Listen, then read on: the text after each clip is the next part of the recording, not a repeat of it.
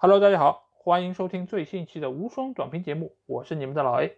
在之前节目中，我给大家介绍了参加这次东京奥运会的各个球队的一个基本情况，我也做出了属于自己的一个预测。那这期节目我们将会聚焦到球员身上，因为我们也知道这参加奥运会的这些队伍，它对于球员的年龄有一个基本的限制，一般来说是要低于二十三周岁啊。但是这次奥运会因为是推迟了一年进行，所以对于球员的年龄限制从二十三岁放宽到了二十四岁。但是在这个的基础上，仍然会每个队可以征召三名超龄球员。那这个球员一般来说，我们都会认为他是拥有非常丰富的一个比赛经验，而且他在技战术的能力上也要相较于这些年轻球员更加的出色。所以。这些超龄球员的一个使用以及他们能力的一个发挥，就直接决定了这个球队在这届奥运会上可以走得多远。那这期节目我们就会来带大家盘点一下参加这次奥运会男足的五个出色的超龄球员。当然，这个排名不分先后啊，并不是按照实力从强到弱来排列的。那第一个球员就是来自于东道主日本队的远藤航。远藤航，我们知道。他是来自于斯图加特的一个中场核心，也是上赛季斯图加特队内的 MVP 啊。如果听过我们之前一个德甲盘点节目的话，那你们已经知道，就是我们的另一个主播小吉把这个赛季德甲的最佳中场的一个名额给到了远藤航，可见远藤航在他心目中是多么出色的一个球员啊！而且远藤航作为斯图加特的一个后腰球员，他在场上的一个拼抢以及他的一个身体对抗，完全不输于那些德国球员啊。而且我们可以看到，这一个赛季，他除了黄牌停赛缺阵了一场比赛之外，剩下比赛他全勤出场，而且他以四百七十六次成功对抗位列德甲第一啊！而且他的跑动距离和抢断次数也排名德甲前三，可见他在德甲这么一个非常讲究身体对抗，而且非常强调进攻速度的一个联赛中，仍然体现出了他非常强大的一个实力啊！但是他的留洋之旅并不像很多的球员一样非常年轻就出国，他是直到二十五岁才加入到了比利时的圣托尔登俱乐部啊。因为这个俱乐部，如果是了解日本足球的朋友一定会非常了解，因为这个俱乐部基本上就是日本球员进入欧洲的一个桥头堡，所以有非常多的日本球员都是通过这个俱乐部去到了欧洲各个俱乐部效力啊，比如说连田大地，比如说富安健洋。那远藤航从圣托尔登俱乐部出来之后。他也并没有直接去到德甲联赛，他是先加入了当时身处德乙的斯图加特队啊，他帮助斯图加特队从德乙升上德甲，而且他在加入斯图加特队之后，其实有很长一段时间都是坐在板凳的一个位置上，但是他依靠自己的耐心以及自己刻苦的一个训练，使得一步一步拿到了斯图加特一个主力的一个位置，而且他凭借这个赛季在斯图加特一个非常好的一个表现，也。成为了这个球队的一个中场核心，而且他目前已经是这个队伍的一个副队长。而在明年，当现役队长卡斯特罗退役之后，远藤航极有可能成为斯图加特队的队长。而在技战术特点方面，由于远藤航是后卫出身，所以他个人的一个防守能力是非常强的，而且他对于球的落点的判断也是非常出色。而且再加上他有非常细腻的一个脚下技术，再加上有一脚出色的远射能力啊，所以这个球员其实是非常全面的。所以他的出战一定会给整个日本国奥队在实力上有一个非常大的一个提升啊。那我们要介绍第二个球员，来自于日本的邻国，就是韩国的黄义柱啊。黄义柱现在是在法甲的波尔多队效力，他在上个赛季的法甲联赛中攻入了十二个进球，并且有三个助攻，荣膺队内的头号射手啊。而且他人送外号“韩国卡瓦尼”啊。他在场上一个技术特点是，他有非常好的一个抢点能力，而且他面对机会的时候，他非常的沉着冷静啊，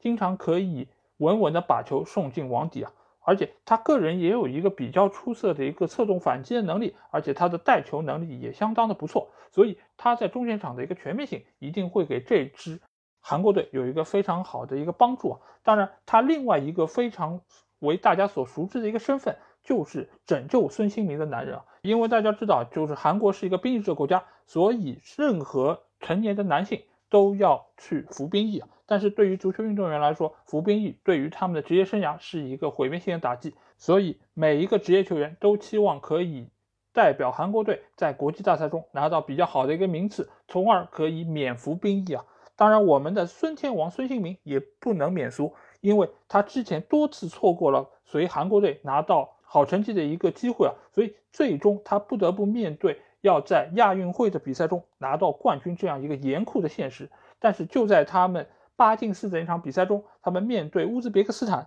韩国队受到了对方一个强烈的一个阻击啊，在多次取得领先情况下被对方顽强逼平啊。那这场比赛中，就是黄义柱拯救了孙兴民，他奉献了三个进球和一个助攻，帮助韩国队在加时赛四比三战胜了乌兹别克斯坦，也使得最终韩国队拿到了那届亚运会的冠军，使得孙兴民最终免除了兵役。所以黄义柱称得上是孙兴民的贵人。当然，我们也可以从另外一方面看出，黄义柱是一个把握机会能力非常强的一个前锋，所以他在这届奥运会上也一定会给这支韩国队在锋线上有一个非常好的补充。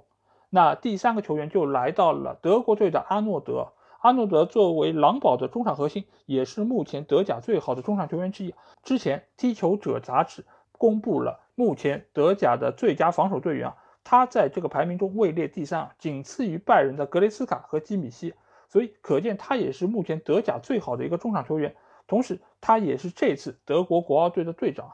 他曾经是代表德国 U21 拿到了欧青赛的冠军，他当时是这支德国国青队的一个队长，而且当时的主教练也正是这支国奥队的主教练昆茨，所以他和昆茨之间一定会有非常好的一个默契。而且他上个赛季在狼堡的一个表现非常出色，因为狼堡是上个赛季德甲第四名，能够在下个赛季进军欧冠。而且狼堡在这个赛季之所以可以取得如此优异的一个成绩，主要是源于他们防守能力的一个出色。这个赛季他们是德甲防守第二好的一个球队，仅次于莱比锡红牛。所以在这个方面，他们的队长阿诺德可以说是居功至伟。他作为中场中路的一个防守悍将，他在防守端有一个非常好的表现，而且他在进攻端也可以给球队非常好的一个输送，而且他在中场的一个梳理和调度能力也是非常出色，外加有一脚远射的能力，所以阿诺德对于这支德国国奥队可以说是非常非常重要，相比于前场的克鲁泽，可能是更加重要的一个存在，所以我个人是非常期待阿诺德在这次奥运会上的一个表现，毕竟他们同组对手中。还有上一届战胜过他们的巴西国奥队，那第四个球员其实就来自于他们的老对手巴西队，那这个球员就是人生赢家阿尔维斯啊。德转上有一个关于球员获得冠军的一个统计，阿尔维斯以四十二个冠军位列第一啊，紧随其后的是小白、伊涅斯塔和梅西，所以可见阿尔维斯真的是称得上人生赢家这么一个称呼。那他的冠军主要是来源于巴塞罗那，因为他是梦二和梦三的主力成员，所以当时也被称为是世界第一后卫啊。但是其实我觉得阿尔维斯技术特点，在我看来其实和卡福是非常的相似啊。当然，现在有很多的球迷可能并没有看过卡夫是怎么踢球的，他当时的一个竞技状态是如何。但是我可以说，卡夫和阿尔维斯其实有非常多的一个共同点，就是他们都是一个不满足于防守的后卫球员。尤其是在上世纪九十年代和两千年初的一个时候，当时的后卫球员在场上的一个主要职责还是以防守为主。就比如说像图拉姆或者说是马尔蒂尼这样的后卫球员，而卡夫和罗伯特卡洛斯在当时的世界足坛是一个非常独特的存在，就是他们在球队发起进攻的时候，作为边后卫的这两个球员，他们会插上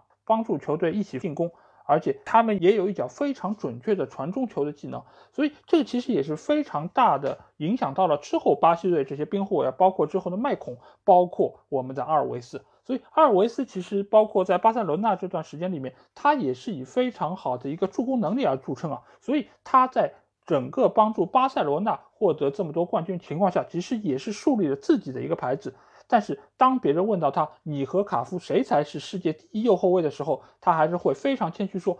他是站在卡夫身后的这么一个男人，因为只有卡夫的存在，才能够有后面的阿尔维斯以及其他的来自于巴西的成功的边后卫。所以这样的一个阿尔维斯，你又如何能够不喜欢呢？因为他时时刻刻可以在场上以及在场下。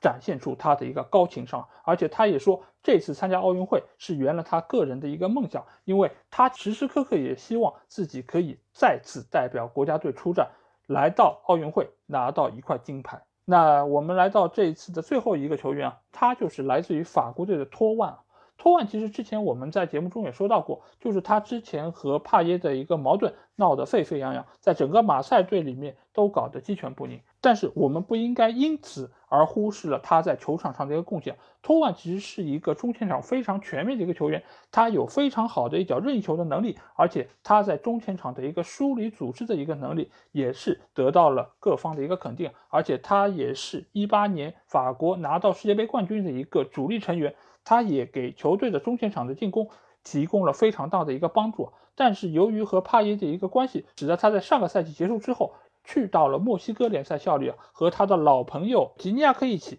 踢上自己想要的快乐足球啊。尽管他嘴上是这么说，但是我觉得作为一个只有二十八岁、正处当打之年的世界级的明星球员，如此早的就去到了美洲淘金，其实我觉得仍然是一件非常让人遗憾的事情。不过好在在这次奥运会上，我们仍然可以看到他一个出色的球技啊。当然，我们也希望他和他的老朋友吉尼亚克一起，可以给这次的法国队带来一个非常好的结果。毕竟，法国队的球员从来不缺乏创意和想象力，他们只需要被牢牢的团结在一起，就能够迸发出无限的战斗力。那如何团结起他们呢？那就是托万和吉尼亚克这两个老大哥所要在这个球队中所承担起来的一个职责。